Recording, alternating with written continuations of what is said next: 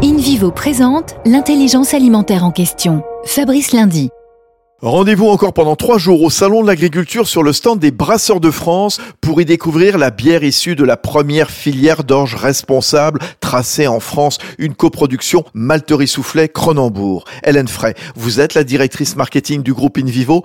Parlez-nous de cette 1664 blonde. La bière C64 blonde innove. Elle vient de lancer sa première solution blockchain exclusive. Il suffit juste au consommateur de scanner le QR code qui est présent sur le packaging pour retracer le parcours de sa bière depuis champ d'orge jusqu'à la bouteille. Le consommateur va pouvoir découvrir le savoir-faire des acteurs de cette filière, les agriculteurs, malteurs, brasseurs. La marque s'est engagée à utiliser d'ici 2026 des maltes issus à 100% d'orge cultivés avec des pratiques agricoles durables. C'est une belle démarche de preuve, une manière novatrice de communiquer au service d'une meilleure expérience client. Merci Alain Frey. Union nationale des coopératives agricoles françaises, InVivo s'engage pour la transition agricole et alimentaire vers un agrosystème résilient.